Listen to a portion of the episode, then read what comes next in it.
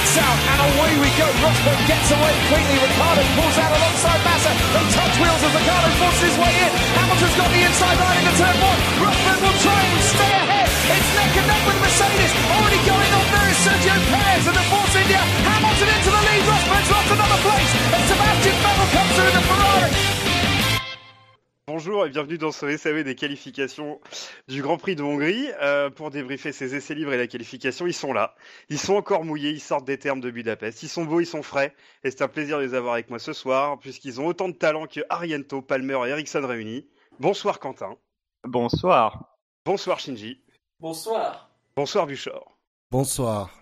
Ah, Buchor, est, de très très mauvais poils ce soir. je, le dis, je le dis pour nos auditeurs. Parce que tu sais qu'il y a déjà du montage à faire là, alors que l'émission n'a même pas commencé. Oui, Non, c'est pas du montage, c'est de la supporte coupe. Castres aussi, mais- oui, c'est Bah, a- après, le plus dur, ça va être de couper tout ce que dit l'animateur dans l'émission ce soir. Voilà. Voilà. On compte sur vous pour faire comprendre à Buchor que le Castre Olympique est un club de Pro D2. Bref, ce n'est pas notre sujet ce soir. Comment allez-vous, messieurs? Euh, bien. Oui. Beau- beaucoup moins bien depuis 5 minutes. Bon, allez, on perd pas de temps, on s'y met tout de suite. Mm. Euh, on va commencer d'abord avec euh, quelques actus du paddock. La plus, la plus intéressante à mon, à mon, à mon sens, c'est le, le rachat de, de Sauber. Donc euh, Sauber a été racheté par Longbow Finance, euh, euh, qui serait un groupe d'investisseurs qui serait lié euh, au groupe Tetra Laval. Et en fait, Tetra Laval n'est autre que le sponsor principal de Marcus Ericsson. Hmm. C'est eux Voilà. qui font les emballages des briques de lait. Exactement, ils ont le brevet euh, Tetra Pak. Euh, voilà. Ça explique peut-être un petit peu la carrosserie anguleuse de la Sauber, peut-être. hein. Et le fil qui se plie dans tous les sens chaque fois qu'Ericsson la conduit. Oui, c'est vrai. C'est ça. Alors, je vais donner mon avis. Pour moi, j'étais euh, à la fois c'était une petite bonne nouvelle et à la fois deux mauvaises nouvelles euh, cumulées, dans le sens où c'est euh, principalement. Alors, d'après ce que j'ai compris, c'est Peter Sorberg et euh, Monica Katchenborn qui ont vendu donc les 100% des parts de la de la société Sauber parce qu'il n'y a pas que l'écurie, c'est le groupe. C'est une mauvaise nouvelle dans le sens où Peter Sauber a vendu ses 60 euh, ses 70% de- de- du groupe Et il Et- part.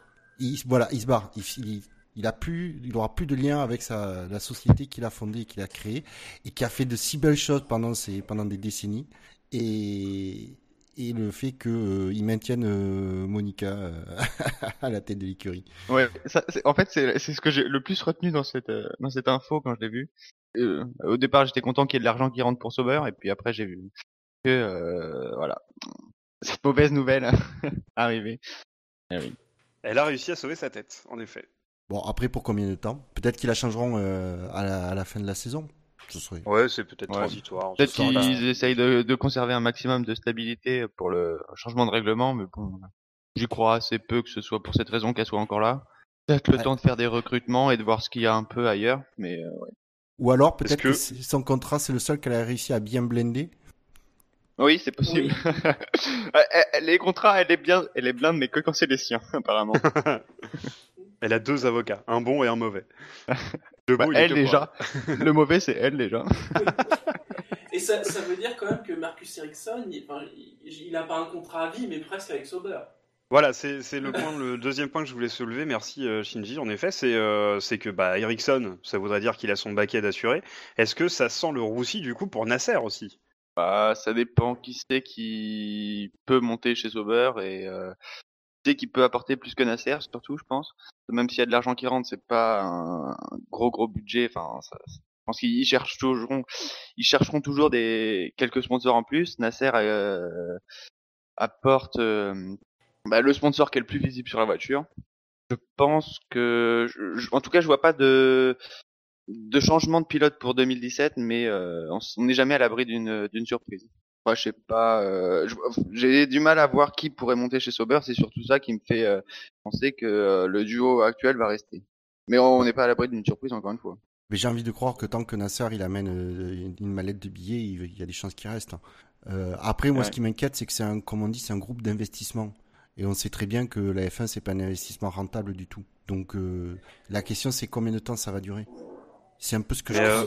On se souvient de l'expérience génie, donc euh, Si ça fait la Oui. même chose. euh, Voilà. La, la- la petite différence, c'est que là, il y a quand même, semble-t-il, un, un lien assez fort entre euh, un pilote et, euh, et les investisseurs. Oui, mais un pilote, alors, Oui. soyons honnêtes, c'est pas un pilote comme du, du talent de Max Verstappen qui peut, euh, qui a une grosse un potentiel marketing et d'attirer du, des sponsors, ce genre de choses. On parle d'Ericsson, mine de rien, qui a pas un, qui a pas un talent monstre, euh, ou en tout cas qui a pas fait preuve jusque-là de, de, de superbes choses. Et donc ils vont, ils vont le soutenir, mais je- ils vont pas, à mon avis, ils vont quand même pas le soutenir ad vitam aeternam. Je leur souhaite pas. je leur souhaite pas. Euh, Est-ce que vous voyez autre chose à dire sur, euh, sur cette équipe? On peut déjà se, se- se féliciter que ça injecte un peu d'argent fraîche, euh, argent, d'argent frais, pardon, et que, et que les mécanos vont être payés. Les, parce que bon, les pilotes c'est bien, mais euh, C'est ça. c'est surtout les- les mécanos, quoi. hein. Le seul point po- vraiment positif que je retiens de, de ça, c'est que les salaires sont, vont être payés, quoi. Ou sont payés. Et pour les mecs Et qui c'est quand, bossent, c'est quand même censé garantir euh, la survie de l'écurie sur plusieurs saisons. Ouais. Voilà, bonne nouvelle. pour ça, c'est une bonne nouvelle. Après, je, je me ferai aucun pronostic sur l'avenir à, à moyen terme de l'écurie. Bien. Eh bien, fermons cette page Sauber. On en ouvrira probablement une autre euh, euh, lundi soir dans notre émission euh, de débrief de la course, hein, dans, dans le quintet Mardi soir. probablement. Mardi soir. soir. Ah, c'est Mardi soir. soir, c'est sûr, mardi soir. Ah, ben Oh, oui. c'est plus que probable que ce soit mardi. D'accord, très bien. Alors, mardi soir, eh ben, dans le quintet témoin, voilà, on, on rouvrira une nouvelle page Sauber, probablement. Euh, la, la deuxième actu un petit peu chaude du paddock, c'était la reconduction de Rosberg. Quelle Euh, surprise. donc euh, Rosberg, oui, quelle surprise, Oui, Rosberg voilà. qui a signé, voilà, c'était c'était euh, c'était euh, cousu de fil blanc cette histoire, mais il a signé son contrat avec Mercedes. Euh, je n'ai pas trouvé, euh, je n'ai pas trouvé euh, notamment les éléments financiers euh, sur ce contrat, ni la ni la longueur. Je sais pas si vous vous avez euh, vu ces éléments-là. La la longue- longueur, c'est jusqu'à fin 2018. Voilà, c'est deux Donc ans. en même temps qu'Hamilton. En même temps qu'Hamilton. Après, il y a peut-être des clauses, mais euh, enfin, il y a toujours des clauses de toute façon. Sur l'aspect Oui. financier, on sait, euh, la seule chose que j'ai entendue, c'est que apparemment une source proche du dossier mentionnerait qu'il y a une légère augmentation de salaire pour Rosberg. Mais on sait pas dans C'est pas, c'est pas proportion, étonnant. euh, coup. Oui. Voilà. De toute façon, c'est le genre de, de l'aspect financier. euh, on n'a jamais des chiffres euh, vérifiés, quoi. On a des spéculations, Oui, des oui. suppositions, des, des, boules, des, des voyants qui lisent dans leur boule de cristal, mais euh, rien de plus. Euh, donc le voilà, la, la silly season euh, bah, n'a pas démarré, ne, ne, ne démarra donc jamais. Jamais. Euh, on va, on va Ah, il y a de attendre. l'espoir quand même. Hein. C'est qui? Oh bah, je sais pas, Williams, Renault, euh, voilà. Mais bon, Et chez que- As, chez As aussi, As qui a annoncé qu'il prendra une décision sur leur pilote euh, Ouais, après mais le Grand Prix de Monza. Gutiérrez, a- il me semble que il a déclaré que son baquet était apparemment euh, assez bien. Voilà, Gutiérrez est Bien réservé. assez sûr d'être en F1 en 2017. Bon, assez sûr, ça veut dire ce que ça veut dire. Ouais. Euh, on lui donne le crédit qu'on veut. Et euh, on sait que Grosjean a un contrat jusqu'en 2018, je crois, avec As. Donc euh, je vois pas bien euh, ce qu'ils vont pouvoir changer euh, dans leur line-up. Mais bon. Moi, moi j'attends surtout de voir où est-ce qu'il va se passer entre euh, Button, Massa, Bottas, mais euh, Ouais, tout ce qui est Williams McLaren, hein, ça va être ça. ouais, hein. exactement. Ouais. Bien, nous garderons un œil là-dessus. Euh, L'autre actu concerne un circuit, c'est Imola qui serait de retour au calendrier en 2017, avec un petit imbroglio juridique Alors, également. Alors, déjà, il faut dire, ils, ils sont pas au calendrier, ils ont un accord. Oui.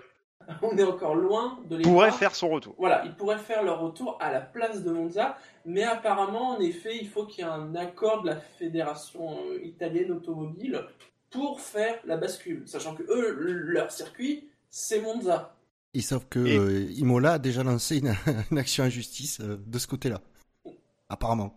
Que, euh, Imola a lancé donc une action en, en justice, puisque pour que le montage avec la, la FOM puisse se faire, le montage tient notamment au fait que la fédération automobile italienne donne autant Ouais. d'argent à, Mon- à, à- à- à Imola qu'à Monza, et la fédération aurait refusé.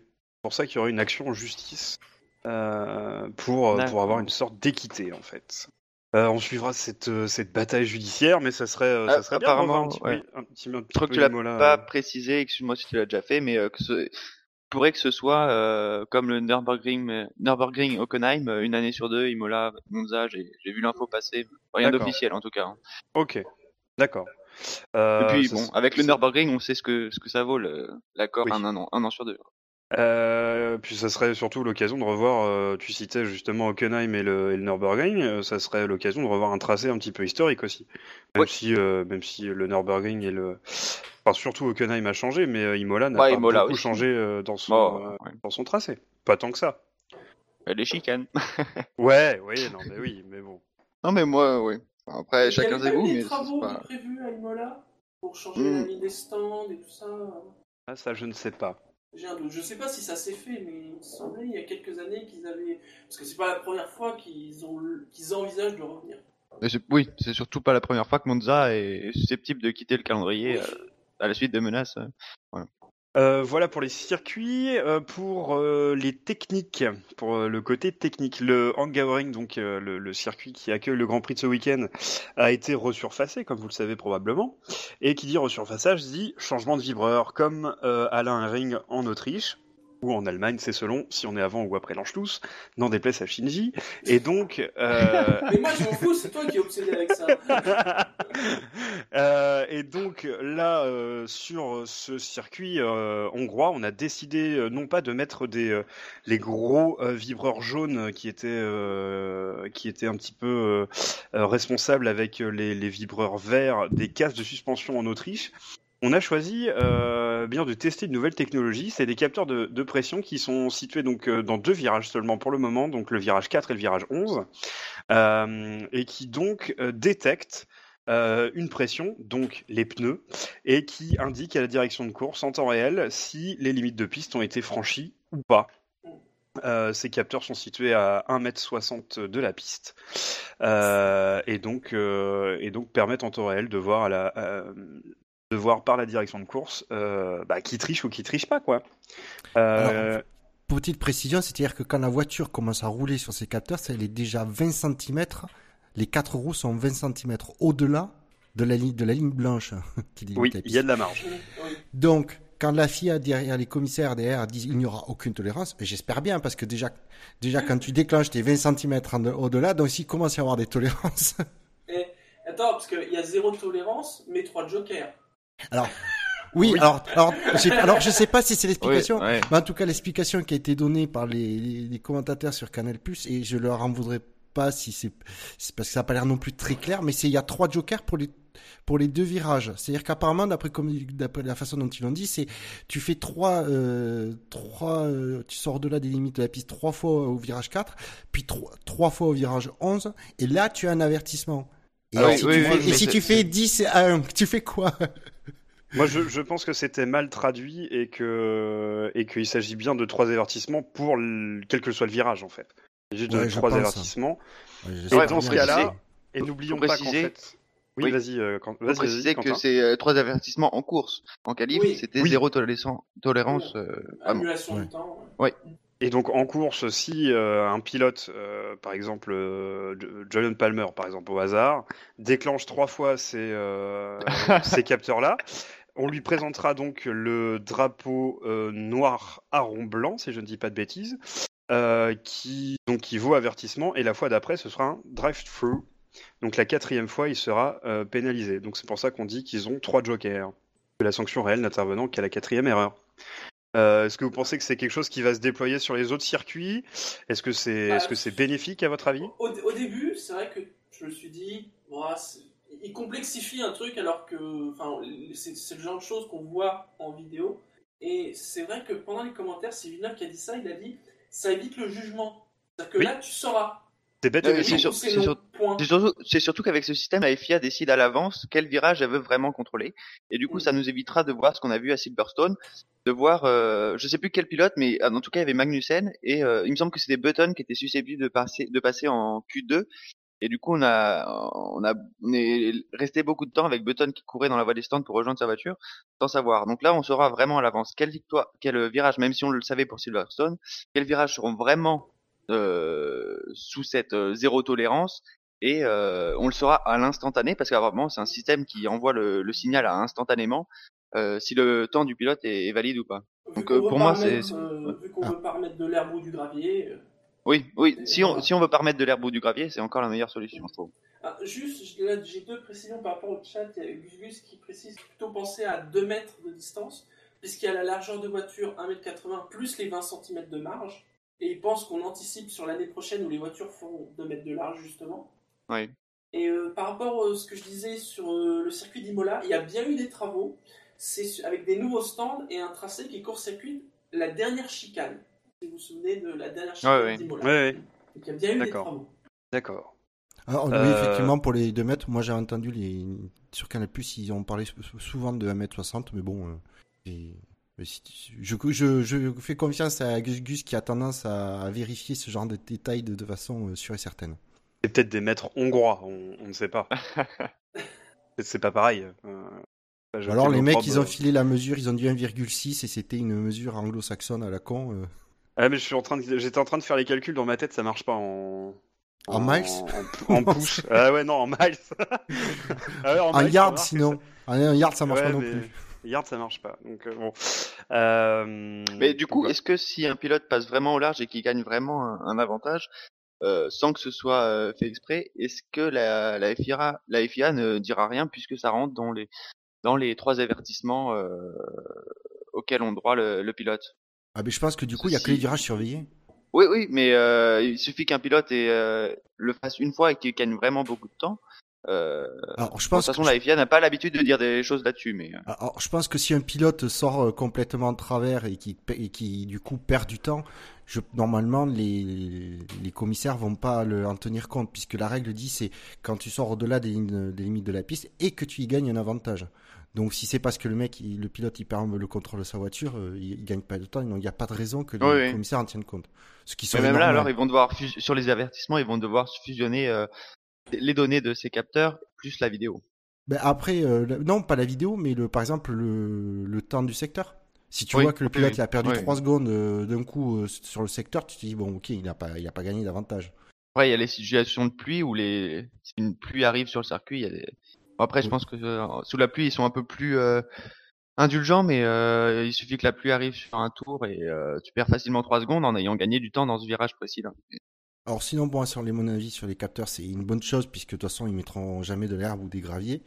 La seule chose que je retiens c'est que quand je quand quand tu regardes ce, ce nouveau circuit ce- avec ce nouvel euh, asphalte euh, asphalte le Hungaroring, euh, il n'y a pas que dans deux virages qu'il fallait les mettre ces capteurs. Il y a dans de nombreux virages qu'il fallait mettre les capteurs parce que ils gagnent un avant sacré avantage dans beaucoup de dans beaucoup de, de virages et euh, ce qui bizarrement ils n'ont pas fait quand il a plu cet après-midi. Ils n'ont pas ressorti aussi large. Mais Ouais. nous y reviendrons. On va y revenir, en effet. Euh, la, la dernière actu sur laquelle je voudrais avoir euh, votre avis, euh, c'est une actu qui est un petit peu liée au, au dernier Grand Prix, euh, puisque puisqu'on sait que Rosberg a été déclassé après la course, enfin déclassé, il a pris 10 secondes de pénalité euh, puisqu'on l'a aidé avec sa boîte de vitesse. Euh, on en parlait avec notre invité Julien Febro lundi, euh, lundi de la semaine dernière. Euh, Mardi. Et donc mardi, pardon, tant pour moi. Euh, Décidément. et oui, décidément, j'ai un problème avec les mardis. Euh, la, la FIA a donc clarifié les règles radio. euh, et que et donc euh, la FIA en fait expliqué aux équipes euh, qu'en cas euh, donc c'est toujours interdit de donner des consignes, particulièrement si ça vise à augmenter la performance. Si c'est pour signifier d'un problème qui pourrait valoir l'abandon, alors dans ce cas-là, on avertit le pilote, mais on lui donne la consigne qui est irrévocable de passer par les stands. C'est-à-dire qu'on va expliquer au pilote, par exemple, euh, tu as un problème avec la septième vitesse, il faut que tu la sautes, euh, donc saute la vitesse, mais il faut que tu passes au stand. Euh, c'est une sorte de réparation virtuelle, si on veut. Enfin, moi, je vois ça comme ça. Euh, Mhm. On peut reprendre le problème de Pérez, de, oui, de Pérez avec ses freins en Autriche également. On va, on va pouvoir lui dire, sans euh, risquer de pénalité, euh, qu'il a un problème avec ses freins, mais dans ce cas-là, il va falloir qu'il passe au stand et ensuite, bah, pour euh, un problème sur les freins, euh, libre euh, à l'équipe de choisir euh, l'abandon ou euh, de repartir. Mais euh, euh, voilà. Donc maintenant, si on Et donne, est-ce qu'ils ont précisé est-ce qu'il s'il y avait un changement dans les pénalités au cas où ça serait euh, au cas où il y aurait euh, justement euh, des communications non autorisées Alors, à ma, connaissance, non, puisque le moyen de se prémunir de, des pénalités, c'est donc de ne pas faire de communication pour améliorer la performance. Euh, et, euh, et si donc c'est une communication qui ne vise pas la performance, mais qui est interdite, il faut passer par les stands pour ne pas risquer de pénalité. Ah, Euh, on peut par contre légitimement euh, extrapoler légèrement euh, et croire que la FIA sera logique dans son, dans son barème euh, de pénalité, c'est-à-dire qu'un arrêt au stand, ça coûte 20, 30, 40 secondes en fonction des circuits. Euh, si la pénalité c'est 10 secondes, bah, vaut mieux la prendre. Voilà. Donc euh, on peut, on peut, on- alors là c'est, j'insiste, hein, c'est une extrapolation. Il y a, j'ai- moi j'ai rien vu là-dessus. Oui, voilà, Euh, j'ai pas vu que le barème avait changé, le barème de pénalité euh, avait changé. En tout cas, dans le communiqué de la FIA, il- c'était pas notifié. Euh, mais on peut légitimement penser qu'il le, qu'il le sera. En tout cas, euh, sinon, euh, effectivement, ça n'a pas vraiment de sens. Euh, puisque... J'ai cru voir 20 secondes, moi, hein, mais. Euh... Même 20 secondes. Même 20 euh, secondes, c'est juste. Oui, hein. oui, je sais, mais C'est mais pour, mais après, je tiens à préciser que euh, j'ai pas eu le temps de passer beaucoup de temps sur les documents officiels ce week-end, donc c'est surtout des infos que j'ai vues sur Twitter, donc euh, à prendre avec des pincettes toujours. Mais euh, en tout cas, j'ai vu passer ça. Et oui, ça dépend des circuits après, euh, y en a qui pénaliseront plus que d'autres. Donc voilà, cette règle est désormais un petit peu plus claire. Enfin, à mon avis, euh, le futur me fera mentir, mais euh, mais on peut espérer que désormais ça sera un petit peu plus clair. Et je pense que les teams, on se rappelle notamment de chez Williams, euh, où ils avaient fait part de leur mécontentement que si arrivait chez eux, si une voiture a un problème de frein, on n'allait pas faire prendre de risque au pilote, tant pis pour la pénalité. Ben là, au moins maintenant, ils savent, ils savent quoi faire, ils savent à quoi s'en tenir. Euh, Dans les petites actus euh, sur lesquelles on reviendra peut-être euh, plus tard dans une autre émission euh, dédiée à l'actualité, euh, on a vu que Renault annonçait l'arrêt du développement du moteur 2016, euh, bien qu'il leur reste des, des jetons. Donc on va voir si c'est de l'info ou de l'intox. Euh, on peut on peut estimer que Red Bull va pas l'entendre de cette oreille-là, donc on va voir un petit peu ce qui se passe de ce de ce côté-là. On sait combien de jetons il leur reste? Euh, non, je ne sais pas. Alors, Ben, si on le ça- sait, mais euh, On n'a pas le chiffre en tête. Ouais, je l'ai pas sous la main. T'inquiète pas. C'est autour de 20, attendez je crois. minutes, Ouais. Gus Gus devrait nous le donner. C'est gentil, Shinji, de, de faire ton Jacques Villeneuve et de me poser les questions à la con. Je- non mais euh, c'est- en tout cas, tu parlais de, de Red Bull. Euh, je pense que euh, s'ils sont pas d'accord, euh, je pense que ça a été discuté à- avant et si Renault fait Oui. le, le communiqué officiel, euh, Red Bull savait très bien que ça allait sortir et euh, même s'ils sont pas d'accord, ben, je pense qu'ils ont tout fait pour. euh, pour, euh, Néanmoins, la situation reste illogique puisqu'on sait qu'il leur reste des jetons, même s'il leur en reste pas beaucoup, il Oui, en oui. reste, et on se doute bien qu'ils vont travailler sur le moteur 2017.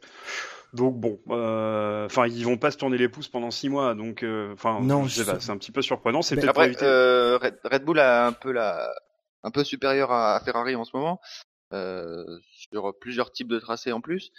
Euh, donc peut-être que ça va tenir la fin de la saison, sachant que Ferrari va de plus en plus se tourner aussi vers 2000, euh, 2017. Mmh. Donc euh, ils sont peut-être aussi contents que Renault se, de- se tourne vers 2017. Et sauf que la réglementation 2017 pour les moteurs ne change pas. Ah, si, il y a un point. Non, là, Bah, d'un point de- non, non, d'un point oui. de vue technique, Oui, oui. non. Par contre, il y a un point de vue réglementaire qui, euh, qui à mon avis, fait que Renault a pris cette décision, c'est que normalement, il n'y a plus du tout le système de jetons pour l'année prochaine. Donc, ils ont peut-être, ils sont peut-être allés voir euh, Red Bull, parce que oui, effectivement, Red Bull a quand même dû être d'accord, en disant voilà, nous, on, le moteur quand même cette année, actuellement, il est plutôt performant, il est fiable. Donc, il dit, on on voit pas l'intérêt forcément de se de, se- de dépenser énormément de dépenser des ressources sur ce moteur. Par contre, on a un nouveau, peut-être qu'ils veulent repartir. euh, Ils veulent changer un gros concept du moteur quelque chose qui promet des performances et du coup préférer travailler sur ça et l'introduire en 2017.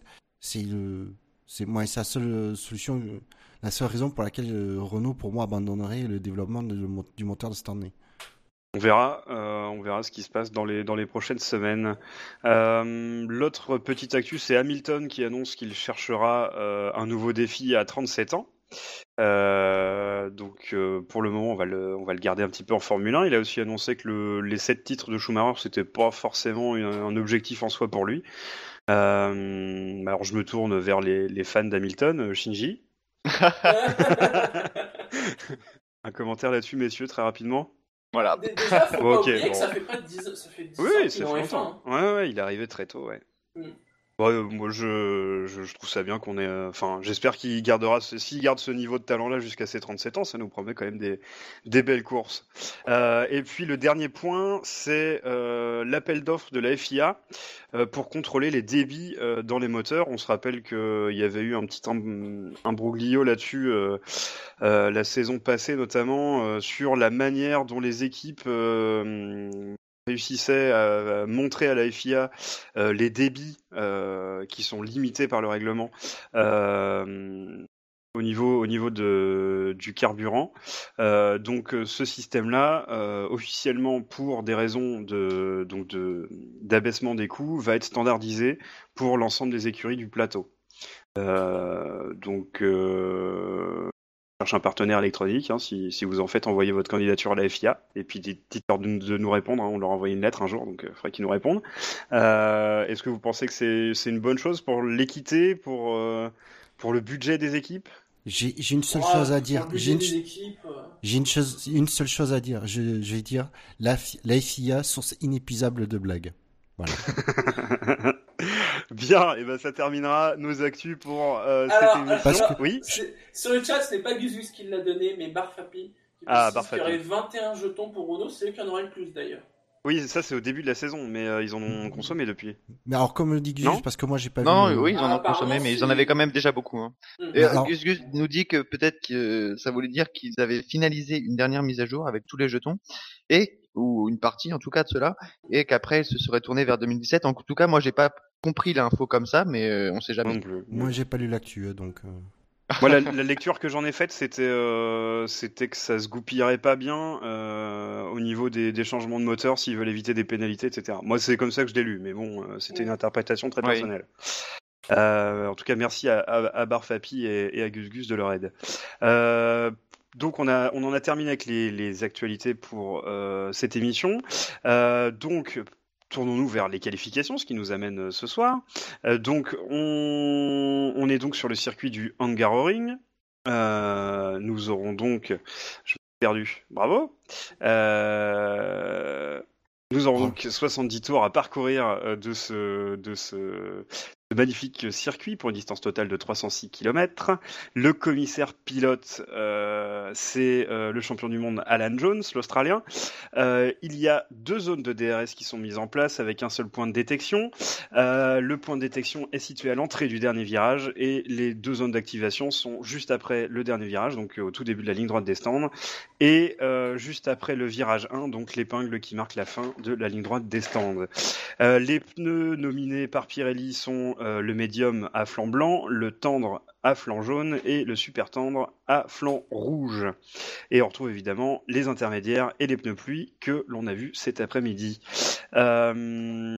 Les essais libres, les essais libres, on a vu euh, donc des troisièmes pilotes, Esteban Ocon chez Renault à la place de Magnussen et Charles Leclerc euh, pour As à la place de Gutiérrez. Euh, donc les, les essais libres 1 et 2 prenaient place euh, vendredi comme d'habitude. Les essais libres 1, euh, le fait marquant, c'est surtout que la- le temps de la pole de 2015 avait déjà été battu par Hamilton lors de cette séance-là, alors que la piste était séchante, enfin était humide en début de, en début de séance. On a vu euh, quelques, quelques figures de style, notamment, euh, notamment Leclerc, Button, Vettel, mais rien de, rien de bien méchant. Et Lewis Hamilton a signé le meilleur temps. Euh, Est-ce qu'il y a autre chose qui vous a marqué sur ces essais libres 1, messieurs? Non. Non, non, c'est pas tout. alors passons aux essais libres 2. Euh, le- donc les essais libres 2, euh, bah, le, ouais, l'image de, truc s'est de- de passé. cette séance-là, voilà, c'était euh, la sortie de piste de Lewis Hamilton, euh, piégé par, semble-t-il, non, pas. Comme dirait Laurent Dupin, le, tri- le, le créneau de, de Lewis Hamilton. Oui, c'est vrai que bon, le frein à main était serré longtemps, quoi. Euh, donc, euh, donc Lewis Hamilton s'est sorti, euh, euh, donc semble-t-il un petit peu piégé par les hum, par les vibreurs. Moi je dirais plutôt que c'est la piste qui est sortie des roues d'Hamilton. Ah, Chacun son point de vue. Hein. C'est vrai, qu'Hamilton est le Oh Chuck. Norris de la Formule 1. Euh, Ah. j'avais, j'avais oublié ce détail. Moi, j'ai oublié ce détail quand t'es un fan de base d'Hamilton, quoi. Non, Euh, mais je rigole. J'en joue, mais que- mais. Mais il y a que des fanboys d'Hamilton dans cette émission, c'est une catastrophe, n'est-ce Non, pas, non, Shinji non. C'est quoi ce ciblage là? Bah, non, non, euh, Shi- Shi- Shinji, il est, plus, il est plus fan de personne maintenant. Il a abandonné. Euh, Je vous Euh, expliquerai comment j'ai fait une pente en fin de Q2, mais c'est pas grave. Ah oui, mais, euh, je- je- on, on va y venir, on va y venir, on y vient très vite. On finit sur cet essai libre 2. Euh, donc Hamilton qui s'est sorti, donc il a, c'est vrai qu'il a tapé parfaitement perpendiculairement le mur de pneus. Euh, Euh, quand on a vu la voiture repartir avant les ralentis, on s'est dit que bon, il avait juste frotté. Euh, bah, il a quand même pris un petit choc à 12 G. Euh, bon, je sais pas si c'est beaucoup ou pas 12 G, très sincèrement. Euh, J'ai du mal à quantifier. Euh, voilà, bon, il Ça a pris commence 12 à G pas être- latéraux. Ça, ça commence à pas être négligeable. Non, mais C'est euh, 12 fois ton corps quand même. Oui, hein. non, mais c'est 12 fois. C'est 12 fois ton corps, certes, mais après, euh, euh, c'est de l'instantané, hein, ne l'oublions pas. C'est pas comme les pilotes de chasse quand ils font des vrilles, etc., où ils peuvent avoir un voile noir parce que c'est soutenu. Euh, là, c'est en instantané. Bon, je voilà, je sais pas si c'est vraiment beaucoup, euh, mais en tout cas, ce que nous apprend cette cette sortie, c'est que bah, déjà la Mercedes, elle est solide parce que finalement le choc, quand on le revoit complet, ça tape quand même bien, ça repousse bien le mur de pneus, mais la voiture elle repart. Bon, Euh, et euh, il y a quand même eu très peu de dégâts sur sa voiture. Les suspensions n'ont pas bougé. euh, Il y avait juste très très peu de morceaux de carbone. Bah, le euh, siège de- apparemment. Oui, il a cassé Oui. son siège. Alors ça, c'est vrai que c'est un truc. J'ai pas que- vu, j'ai pas lu l'info, mais j'ai vu le, le titre passer. Euh, ouais, c'est- apparemment, ouais. C'est le, le seul truc dont on est sûr qu'il a cassé durant le, le choc. C'est le, le Ouais. baquet de Hamilton. Ce qui est quand Bon, en même tout cas, il n'y a pas que ça, sinon il serait reparti quand même pour la session. Mais Ben, le problème, c'est qu'après, non, ils ont mis beaucoup de temps pour en fait s'assurer que rien d'autre n'avait Ouais, cassé. Et apparemment, visiblement, rien n'avait cassé, mais ils ont changé tout le, tout ce qui est tirant de suspension euh, pour être sûr que ça ne casse pas plus tard. Au cas où, parce que le seul moyen de, détecter si c'est fissuré ou c'est de, quand c'est pas visuellement cassé, ce serait de passer au rayon X. Et je pense pas qu'ils aient le matériel sur les circuits pour s'en assurer. Donc euh, voilà, c'est pour ça qu'ils ont mis du temps pour s'assurer que la suspension ou même des, parties du châssis n'est pas cassée euh, dans le choc. Mhm. Euh, et donc Nico Rosberg a signé le meilleur temps euh, de la séance d'essai libre 2. Euh, pour la séance d'essai libre 3, d'essai libre 3 qui était donc ce jour, ce matin, euh, le fait marquant, euh, en tout cas de mon point de vue, c'était Verstappen qui finit à 2 millièmes de Rosberg. Euh, et donc meilleur temps pour Rosberg. Euh, bon, la séance 3 était très calme, hein, je pense que vous serez d'accord avec moi. Oui, Bah, on peut passer au globalement, qualif. les essais libres n'ont pas été. Voilà. Ouais, à Oui, part Hamilton qui a animé euh, le, Voilà. euh, la, la, la- la deuxième séance à, à, à 10 minutes du, du début, c'est tout. C'était des séances studieuses et Et alors là, on arrive au gros de ce qui va nous occuper, c'est-à-dire les qualifications. Donc les qualifications ont été, euh, ont été retardées euh, d'abord d'une vingtaine de minutes euh, parce qu'il y a eu d'énormes orages euh, donc euh, à 14, mi- euh, 40 minutes avant euh, le, euh, la séance euh, Q1. Donc on a commencé avec 20 minutes de retard. Euh, on a lancé les voitures pour quelques minutes avant que ça s'aggrave. Euh, Oui. Tu voulais dire Bouchard Oui, ce qu'il faut préciser, c'est qu'en fait, euh, parce qu'il faut le souligner, on, on aime bien taper sur les commissaires quand il faut de la merde. Là, il faut souligner ce qui est, ce qui est bien.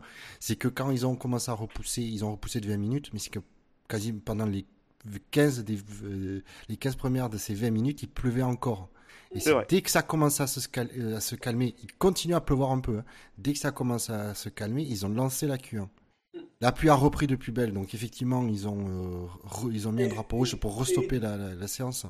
Et franchement, c'était pas abusé de remettre un drapeau rouge. Non, c'était voit pas. euh, Non, non, non, moi, justement. moi, j'ai trouvé même, Comme...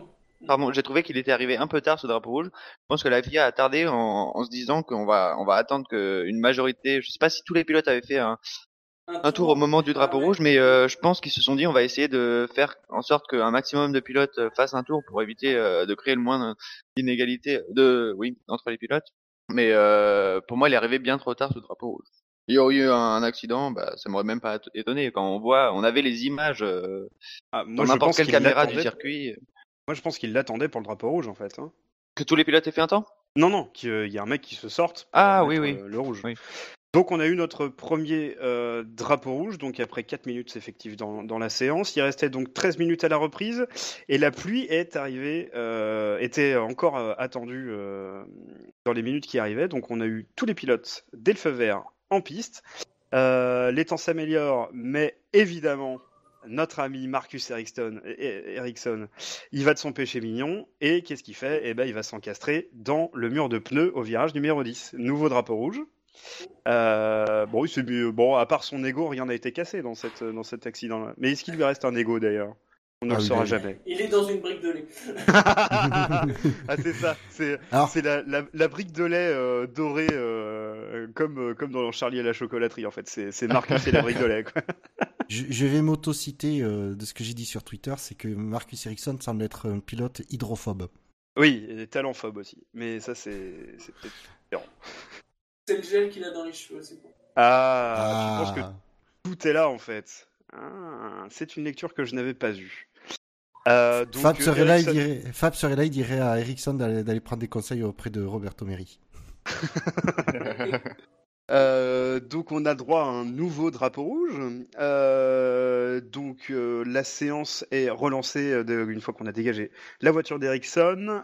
Les bons pneus semblent être alors les intermédiaires, mais Massa se fait piéger à la sortie du virage 4 et il encastre sa voiture, lui également, et on a donc droit au troisième drapeau rouge de la séance. Ariento dans le même temps. Euh, un petit peu après. C'est après, ouais. Ouais, un petit peu Après. après, mais. Non, c'est. Et tu casses c'est le même drapeau. rouge. Ah non. Ah non, c'est non, c'est Ah pas non, le même, c'est le quatrième, pas le même. petit lapin.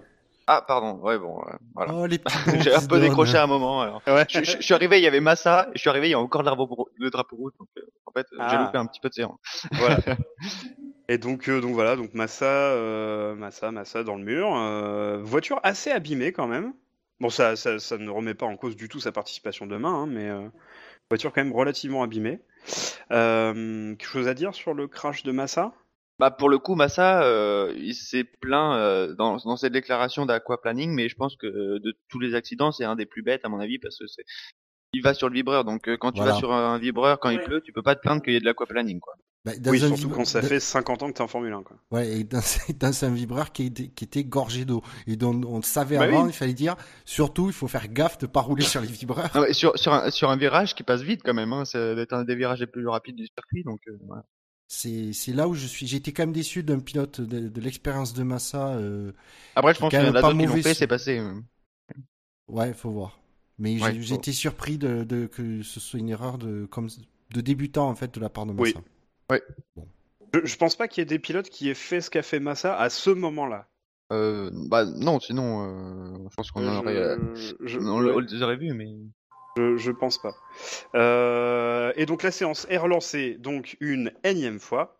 Et euh, c'est donc notre ami Rio Ariento qui, euh, voilà, pour euh, imiter son, son idole, notre idole à tous, Ericsson, euh, qui va donc faire exactement la même sortie qu'Ericsson, au même virage, euh, donc dans le virage numéro 10, et provoquer la quat- le quatrième drapeau rouge et la fin de Q1.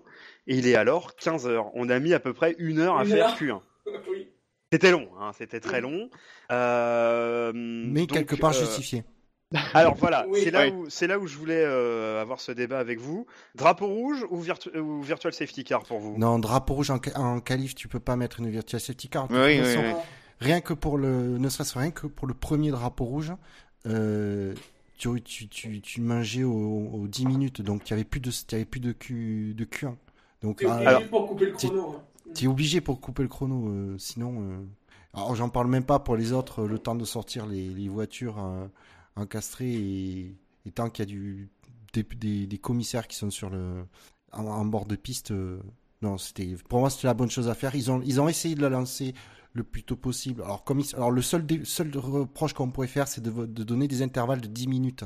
Ils auraient mieux fait de donner des intervalles de 5 minutes pour effectivement pour essayer de lancer un peu plus tôt dès que la pluie se calmait. Euh, tandis que là, ils, sont obligés, ils ont été obligés d'attendre la fin des 10 minutes qu'ils avaient données. À part ça, euh, moi, je trouve que c'était très bien géré par la direction de course. D'accord, personne pour défendre euh, la virtual safety car? Non. Bon, Bah, euh, pas, pas en qualif en tout cas. euh, bah, euh, moi je pense que la virtual safety car, typiquement pour les cas de euh, Massa, enfin pour les cra- pour les crashs, euh, pour moi elle a été inventée pour ça.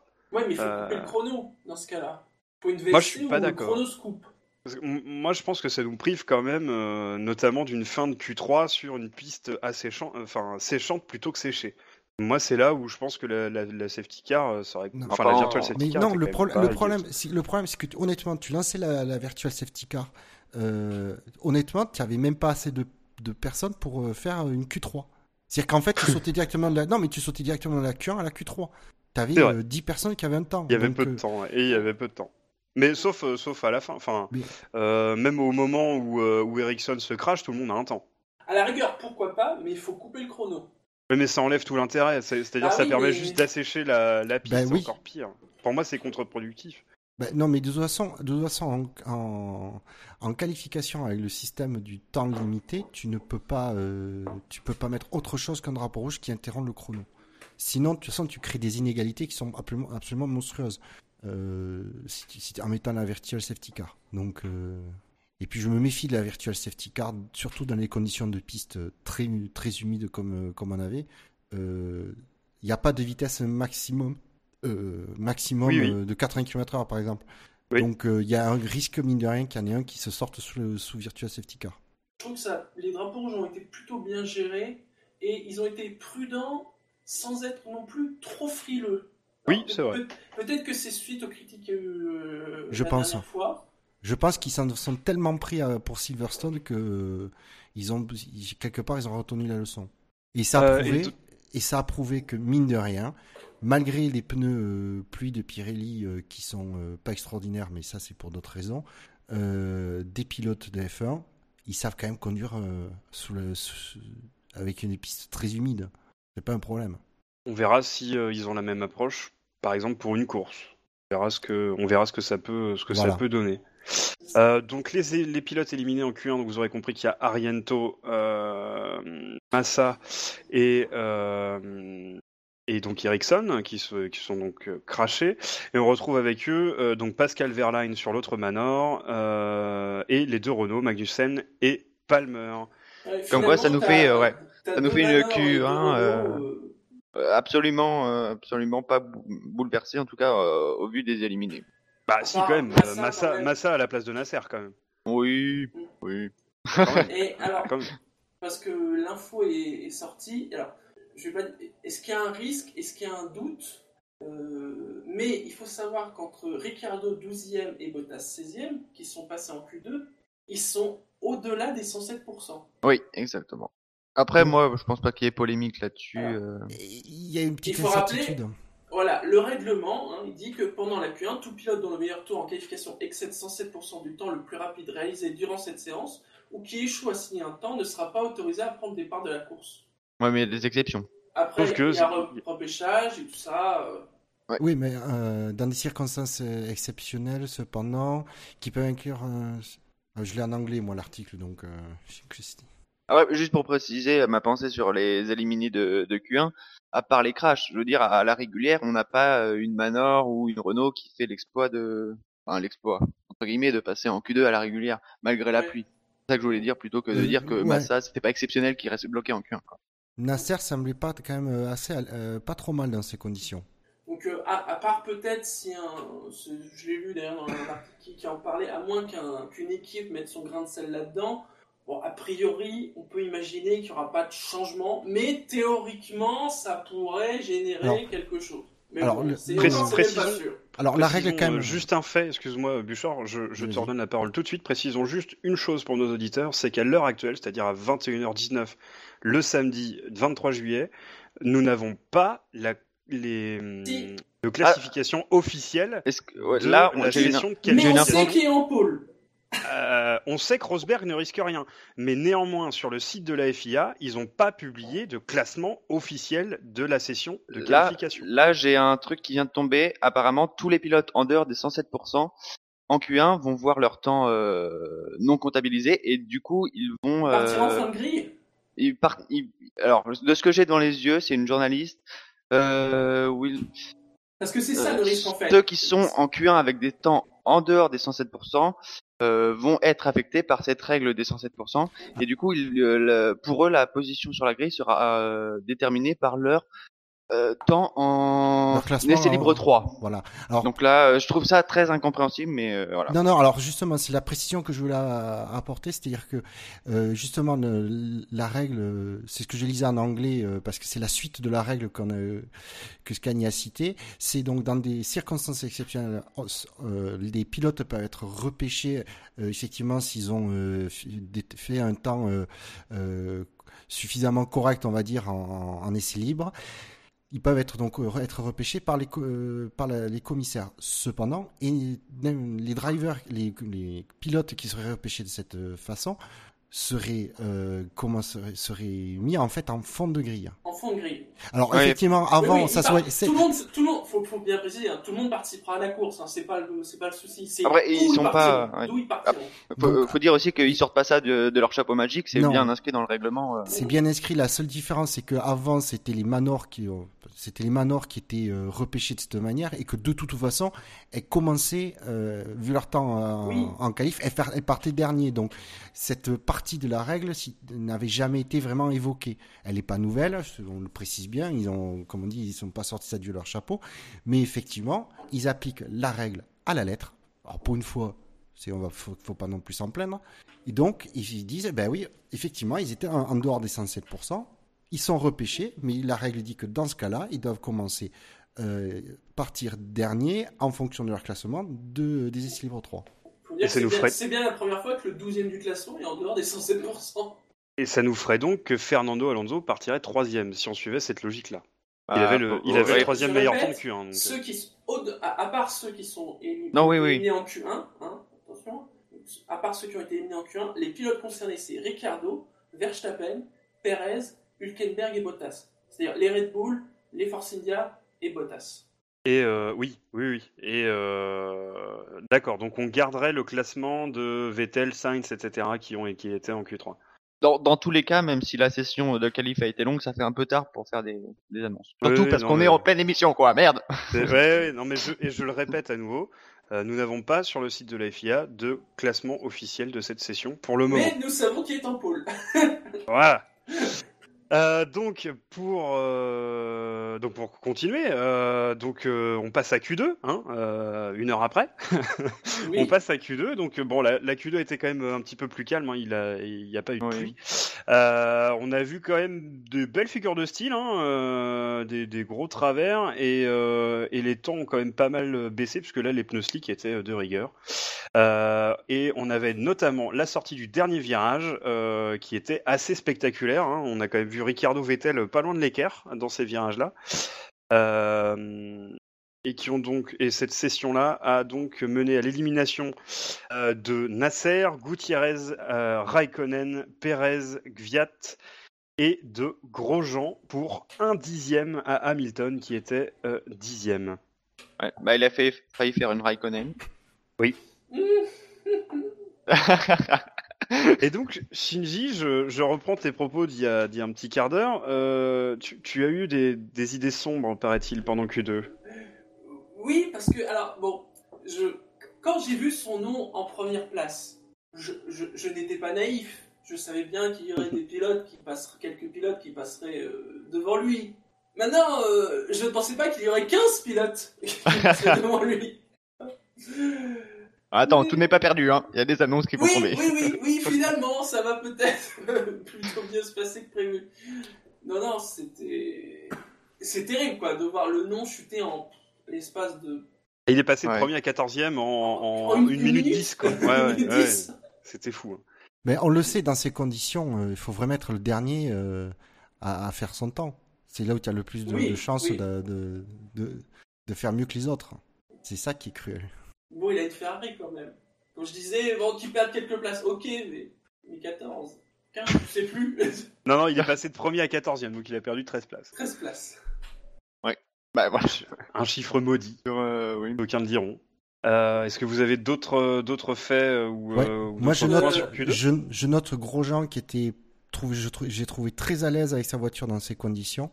Alors que justement, il avait encore eu des problèmes de, de frein le vendredi. Ça, c'est désormais très récurrent chez, sur la voiture de. Grosjean. Euh, et il faut noter que Grosjean, il a, il a fait son temps de Q2, mais il était, euh, je sais pas, il y en a 7 ou 8 qui ont, qui ont fait leur temps après lui. Et il a reculé de 4 ou 5 places. Il y a, il y a plusieurs pilotes qui n'ont pas réussi, malgré le fait de- d'être derrière Grosjean, de pas avoir euh, fait un, meilleur, un temps meilleur que le sien. Et je note que si ça se confirme, les, il y aurait quatre voitures qui seraient, euh, qui reculeraient sur la grille. Grosjean partirait septième, mais lui, il- par contre, il pourrait euh, choisir les pneus qu'il met au départ. Je, je dis ça, je dis rien. Grosjean qui est à à peine plus d'un dixième d'Hamilton. Oui. Qui a, fait, dix- qui, qui a fini dixième de Q2. Ouais, ouais. C'est extrêmement, euh, extrêmement serré. Hamilton a quand même eu un petit peu de chance sur, euh, sur ce coup-là. Ah, il a eu chauffé. Euh, ça. Ah oui, oui, oui, oui, oui, très, très largement. Euh, pourtant, il a un baquet euh, tout neuf, hein, on, le, on le répète. Euh, Cela nous emmène donc à Q3, euh, donc avec des pilotes qui étaient donc tous en slick, avec quelques passages encore très piégeux, encore humides. Et ça, Euh, ça tombe oui. bien parce qu'on a les confirmations sur les, les, les positions de grille de, de cette Q3. Donc, on va pouvoir co- continuer la, la suite de cette émission avec sérénité. Ah.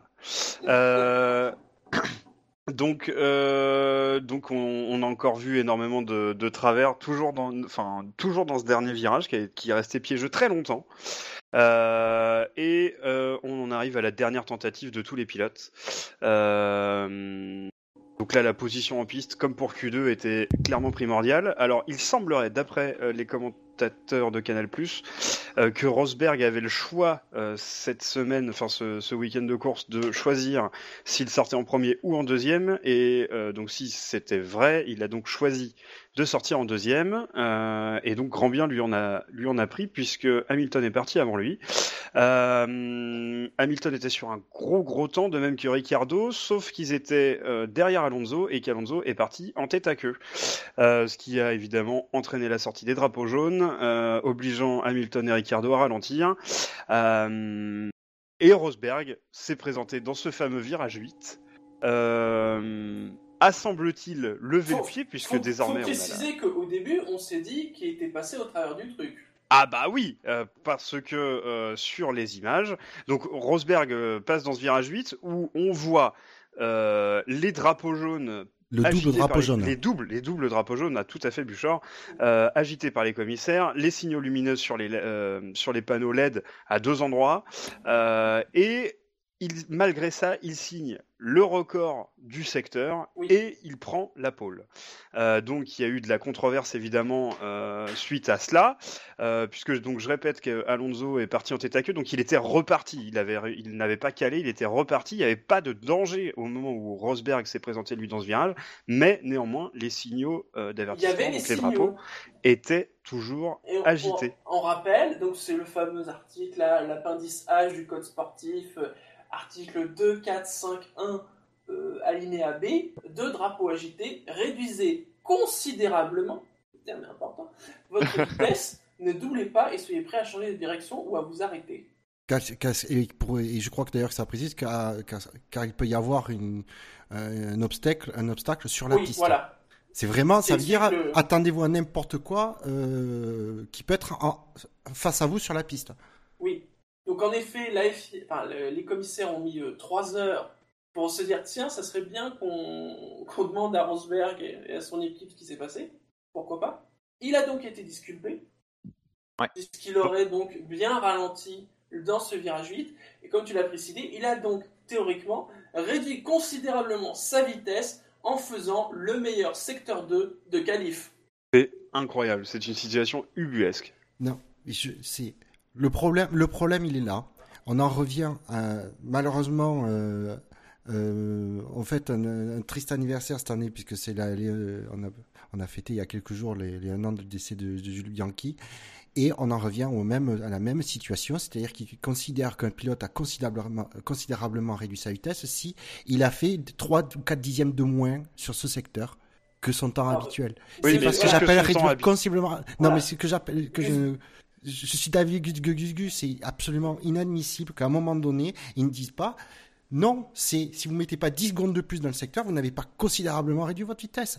Ce que je tiens à préciser, on voit clairement Hamilton et Ricciardo, on a vu les on a vu les, les, les images, tu vois qu'ils roulent beaucoup moins vite. hein. Beaucoup moins vite. donc, que, On parle d'une demi, une demi-seconde de plus sur un secteur de 30 secondes.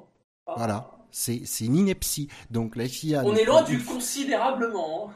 Voilà, c'est euh, c'est sauf que, la- que le considérablement, il est toujours sous sujet à interprétation. À un moment donné, euh, la FIA, nous- voilà, la FIA nous prouve une fois de plus que sur un aspect mais ultra euh, précis du règlement pour la sécurité, ils s'en passez-moi l'expression, ils s'en battent les couilles. Et ça me fait, ça me met hors de moi. Euh, je sais pas si on a précisé pour les, les cas des, des pilotes à plus de 107%, mais c'est bien confirmé, euh, grille inchangée. Oui. Voilà, il n'y a pas, pas de modification. Super. Ah, Gus Gus me, me, me- me corrige. c'est- plutôt. il me corrige. c'est c'est 0,5 secondes sur un micro-secteur de piste. La piste étant divisée en 20 micro-secteurs. Et les microsecteurs étant euh, là où on retrouve une euh, poste de, de, de, De drapeau. de drapeau, fin de commissaire, ouais. Donc, ce qui nous donne donc la grille, euh, donc puisque on sait que ce sera celle-ci, euh, sauf rebondissement. Là, là, a priori, oui, c'est bon. Donc Euh, Attends, la- est-ce qu'il y a attends juste euh, je pose la question est-ce qu'une une, une- équipe peut pas porter réclamation pour cette décision?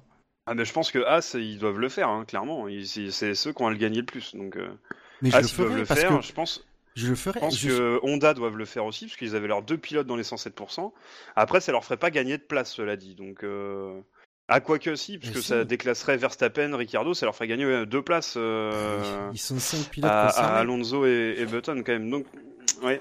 Mais, ce, mais ce que je comprends pas, c'est, encore une fois, la règle, elle est ultra précise. C'est dans, dans des en cas de situation exceptionnelle qu'ils peuvent repêcher les pilotes. C'est pas de dire en cas de situation exceptionnelle, on touche pas la, au- euh, à, à la Oui, grille. c'est vrai. C'est- Oui, vrai, Non, as mais elle- raison. elle est, elle est, elle est ultra précise la règle. C'est, absolument hallucinant quoi. C'est, ouais, moi je, je serais les journalistes, je poserais la question au commissaire, non mais expliquez-moi, argumentez-moi pourquoi vous vous asseyez sur une règle qui est ultra précise, alors que le cas, les cas exceptionnels sont déjà prévus dans la règle. Pas là, malheureusement, c'est pas la première fois qu'on sait que euh, les règles euh, sont faites euh, pour qu'on les change quand, ça, quand on sait pas trop quoi faire, quoi. C'est malheureusement pas la première fois.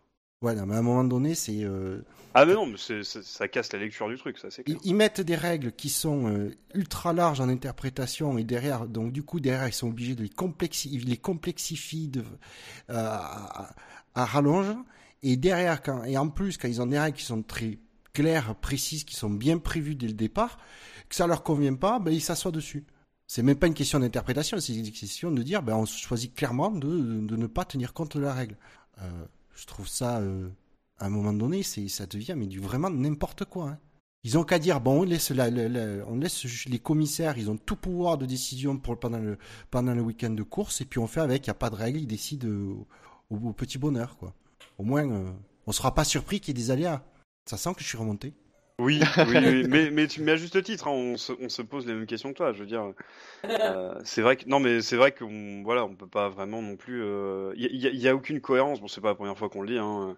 Il y, a, y a jamais de cohérence dans ce sport et c'est c'est ce qui en enlève quand même une partie du euh, plaisir Alors- de le suivre par moment. Alors là, c'est même pas le débat de cohérence d'un Grand Prix sur l'autre, d'une d'une Bah, règle. non, mais c'est la cohérence de ne pas respecter le, le- le règlement. Non, parce- ah non, d'habitude on parle d'incohérence en fait entre l'interprétation d'une règle. Et effectivement, comme l'interprétation l'interprétation est assez large, ben, d'un grand prix sur l'autre, suivant les commissaires, c'est pas la même. C'est là déjà ça nous on n'aime pas, mais ça c'est un autre problème. Là, c'est clairement les, les règles qui sont claires, mais sur les qu'on choisit de ne pas appliquer. Mais moi, j'espère, j'aimerais qu'il y ait des, euh, il y ait des, des écuries qui, euh, qui, qui aillent plus loin, quoi, en disant, mais non, c'est pas normal. Mais il y a, pas- il y a, il y aura pas de consensus. euh. Il faudrait que As, McLaren euh, porte Ferrari réclamation, quoi. Ferrari aussi peut porter Ferrari réclamation. pourrait aussi, oui, Ferrari, tout à fait, ouais. Ouais, ça ferait passer euh, Kimi dans le top même, 10. même Renault, hein, euh, au final. Renault, euh, Manor. Enfin, quoique ça changerait rien pour Renault, mais parce qu'ils étaient très loin derrière, mais. Non, alors Renault, ils vont pas, euh, ils sont en position délicate, Renault, puisqu'ils motorisent Red Bull, qui serait pénalisé par, par l'application Oui, c'est vrai, c'est vrai, tu Mais, euh, mais par exemple, As pourrait porter euh, le pet parce que de toute façon, euh, les, les Ferrari auraient tout à y gagner. Donc, euh, et d'ailleurs, même Ferrari directement pourrait, euh, pourrait y aller puisque. Est-ce que vous pensez que finalement c'est pas euh, tout cet imbroglio là qui les a plus occupés cet après-midi que de s'occuper du Carlsberg Qui finalement était très simple comparé à, comparé à ça? Enfin, très simple. Les deux étaient très simples. J'ai l'impression qu'ils se sont occupés de ça après le cas de Rosberg. hein. D'accord. Donc ils se on sont vraiment paluchés tout l'après-midi, quoi.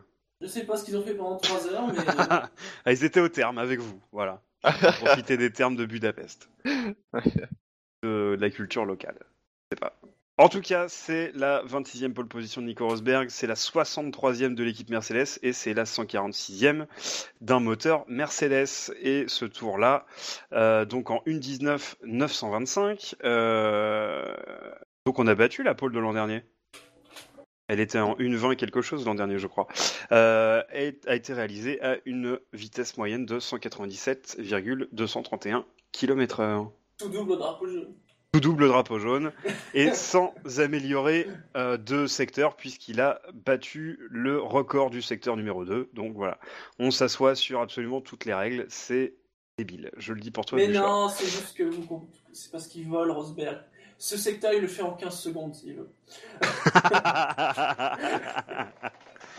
bon, projetons-nous euh, sur la course de, de demain. Euh, Oui. Voilà. J'ai le droit de prédire, j'ai droit de pour pré- de prédire des, euh, des décisions de commissaire à la con ou non? Oui. Oh tu- bah, tu as complètement. ça a commencé, oui. Oui, euh, c'est vrai que quand c'est mal barré comme ça, dès, le- dès- dès le début, c'est vrai que bon, ça laisse rien présager de bon pour demain. Euh, mais tu, tu, tu vois quelque chose en particulier, euh, Bouchard? Non, non, parce que tout, tout, tout peut, tout peut arriver. hein. De- de- des unsafe releases euh, consécutifs à des changements de pneus euh, dus Ah non, non, non, euh, au non, fait qu'on ait donné une, une consigne à la radio obligeant le pilote à passer par les stands, par exemple ou- Ah non, il, il, il, il- il sanctionne plus pour un safe release de toute façon. Alors. Oui, ça on a vu. On, on l'a bien vu au dernier Grand Prix. Euh, bon, euh, à votre avis, qui va s'illustrer euh, pendant, pendant ce Grand Prix? Bah, vu que ça dépasse peu quand même en Hongrie, euh, il est quand même. Rosberg va quand même être à son avantage. Si tout se passe bien au premier tour, bien évidemment. Au premier virage Au premier virage. Bah, même avant le virage, hein, il y a le départ. Oui, c'est vrai qu'ils ils sont pas. C'est vrai qu'on les a toujours vus attendre pour se mettre sur la gueule au premier virage. Il faudrait peut-être innover et ne pas attendre. Ah mais non, ils peuvent nous le faire comme à, comme à Barcelone et euh, s'accrocher au quatrième virage. Oui, mais En plus, le quatrième, il est, il est bien celui-là. Oui, c'est vrai qu'il demande Bah que oui, ça, le quatrième. c'est pour Euh, ça. vrai que Le 4, voire le 5, euh, si l'un des deux sort bien du 4, dans le 5, il peut peut-être faire un truc un peu, un peu idiot. Alors, moi, je vois très bien faire, euh, je vois très bien Hamilton faire ce qu'avait fait euh, Ro- Grosjean sur Massa. euh, C'était en quelle année? 2013 2014 Bref. Sauf que Hamilton, ouais. lui, ne sera 2013. pas sanctionné. Non, ce sera Rosberg qui sera sanctionné parce que il a poussé Hamilton en dehors des limites de la piste. Ce que Massa, n'a- ce que Massa aurait dû être, à mon avis, à l'époque, sur Grosjean. Mais bon, Ah, bah ça, c'est un autre débat. mais- ça, ouais, voilà, c'est un autre débat. Mm. Mais voilà, je, je vois bien un truc comme ça. euh, Non, je vois, je- honnêtement, je vois Hamilton gagner demain.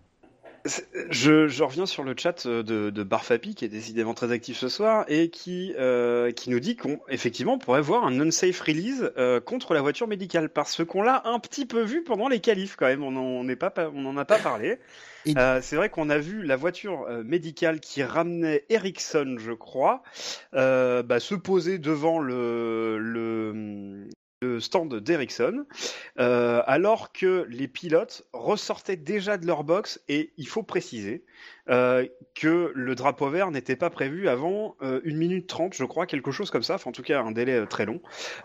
Et donc ça a un petit peu forcé Carlos Sainz à, faire un petit travers, bien contrôlé, mais un petit travers quand même pour éviter la voiture médicale. C'était c'était une image assez surprenante quand même des qualifications, ça. Et je précise que la voiture médicale est une Mercedes. Oui, Donc oui. on pourrait sanctionner les écuries Mercedes. Mais après, il faut choisir le pilote. Haha. euh, moi je Allez. prends le numéro 44 parce que j'aime bien. On peut, on peut aussi ne pas choisir le pilote. Non, on peut Mais le oui, mettre mais- du coup la sanction aux deux pour favoriser euh, Red Bull. Haha, le complot.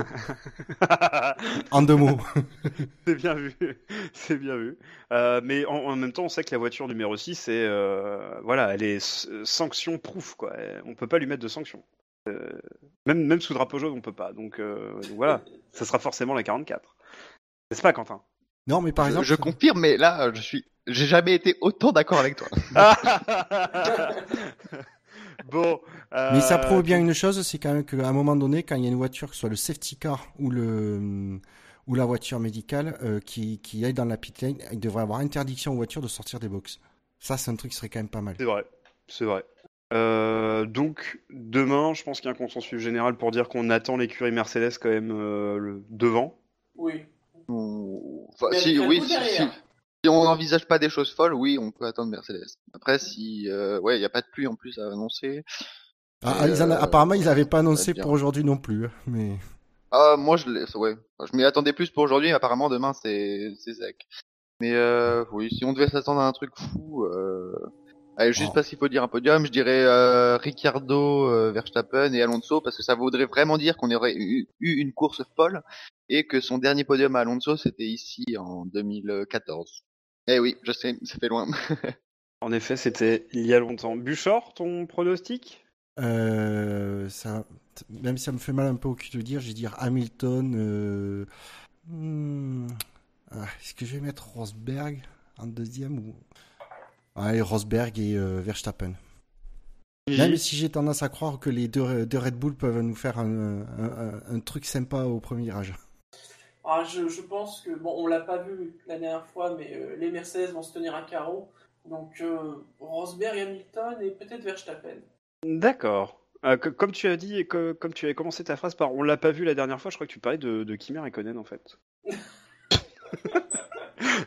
Euh, On l'a moi, pas vu depuis le début de la saison, Kimi. Ah non Si, non, on, l'a- on, a- on le voit plus depuis qu'il a signé. Euh, voilà. Non, en, en plus, Non pour le coup, Bah si, si, bah si, c'est vrai. pour le coup, Raikkonen, Raikkonen, c'est un peu dommage pour être plus sérieux parce que son début de week-end était quand même euh, Oui. tout à fait Bien. honorable comparé à Il celui fait de presque Vettel. mieux que Vettel, arrêtez Bah ah oui, non, oui, il oui. faisait mieux que Vettel. Il, Oui, il faisait euh, mieux. Bon, c'est pas la première fois qu'il. euh, Bon, voilà. Euh, moi, si je dois donner un pronostic, euh, je pense que Verstappen va signer sa troisième victoire de la saison. La deuxième. Oh, Ah oui. La C'est un deuxième. minimum ambitieux. Ouais. Oui, oui, oui. Non, mais moi, je. Et ça, euh, demain, moi. Et sa onzième victoire du Driver of the Day. Voilà, c'est ça. Je, je Non, le, le Max Verstappen of the day. Voilà, euh, du, du Grand Prix Max Verstappen de Formule Verstappen. Voilà, on créditera Fab Oui. euh, sur, sur cette excellent, Ouais. euh, sur cette excellente phrase. Voilà. Euh, donc, il y a quand même un consensus pour dire que euh, bon, Verstappen s'en tire pas mal hein, quand même dans nos pronostics et euh, les Mercedes, euh, puisque je suis le seul à pas les mettre sur mon podium, parce que moi je pense qu'ils vont s'allumer. Euh, mais euh, mais bon, il y a plutôt un consensus pour dire que Mercedes Red Bull vont dominer cette course. Juste pour finir, je sais pas si vous avez vu la, la petite déclaration de Ricardo qui déclare que lui, euh, en essai libre, il a essayé de couper le moins possible les euh, ses nouveaux capteurs de la FIA pour se mettre en le plus possible en, con- en conditions de course, alors que il pense que d'autres pilotes, eux, ne ne l'ont pas fait, euh, ne l'ont pas fait comme lui. Ça peut lui permettre d'être un peu confiant en course. Peut-être, euh, voilà, c'est peut-être un regain de confiance qu'il a besoin par rapport à Verstappen. On verra. Euh, je viens de regarder, ça vaut ce que ça vaut, mais la météo Google n'annonce pas de pluie demain pour le Non. Grand Prix. Euh, le Grand Prix est donc à 14h. L'émission euh, devrait être mardi pour débriefer ce Grand Prix. Euh, en attendant, vous nous retrouvez sur euh, les réseaux sociaux iTunes, Pod Radio, PodCloud, Facebook, Twitter, euh, même YouTube, euh, Stand F1, Actu F1 et peut-être Google Plus si vous faites partie des 5 personnes dans le monde à utiliser encore ce réseau social. Mais tout le monde est chez Google+. C'est vrai, mais personne ne l'utilise. Personne ne l'utilise. Non, mais personne ne le sait en fait. c'est ça. Euh, merci à vous sur le chat d'être venus nous écouter en live. Merci à mes camarades de m'avoir accompagné ce soir. Et n'oubliez pas, la F1 sur internet, c'est sur savf1.fr. C'est sur savf1.fr. Mais vous, vous dormez. Non, c'est toi qui fais n'importe quoi. L'animateur ne le dit pas. Ah, Bah mais oui. ouais, mais, c'est pas marqué dans le conducteur que j'ai. Il y a pas marqué ferme ta gueule là ici, là, tu vois. bon, le- la F1 sur internet, c'est sûr. savf1.fr. SAVF1.fr. Ouais, vous dormez un peu quand même. Et parce que le SAV de la F1, c'est. Le risque des podcasts. En le, direct le trimaran, de la le FIA, trimaran euh, des podcasts. Et c'est bien moins bordélique que les décisions de la FIA. Oh, pas sûr. Oh, bah, salut. salut.